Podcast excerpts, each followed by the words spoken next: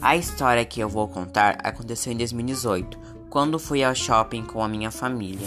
No centro do shopping tinha um urso enorme que pegava os dois andares do shopping.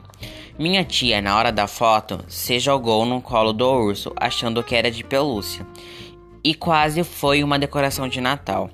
O urso dobrou as pernas, pois era inflável.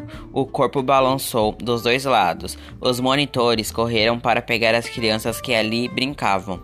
E a sorte que a minha tia escorregou e caiu no chão, fazendo com que o urso voltasse ao normal. O shopping parou.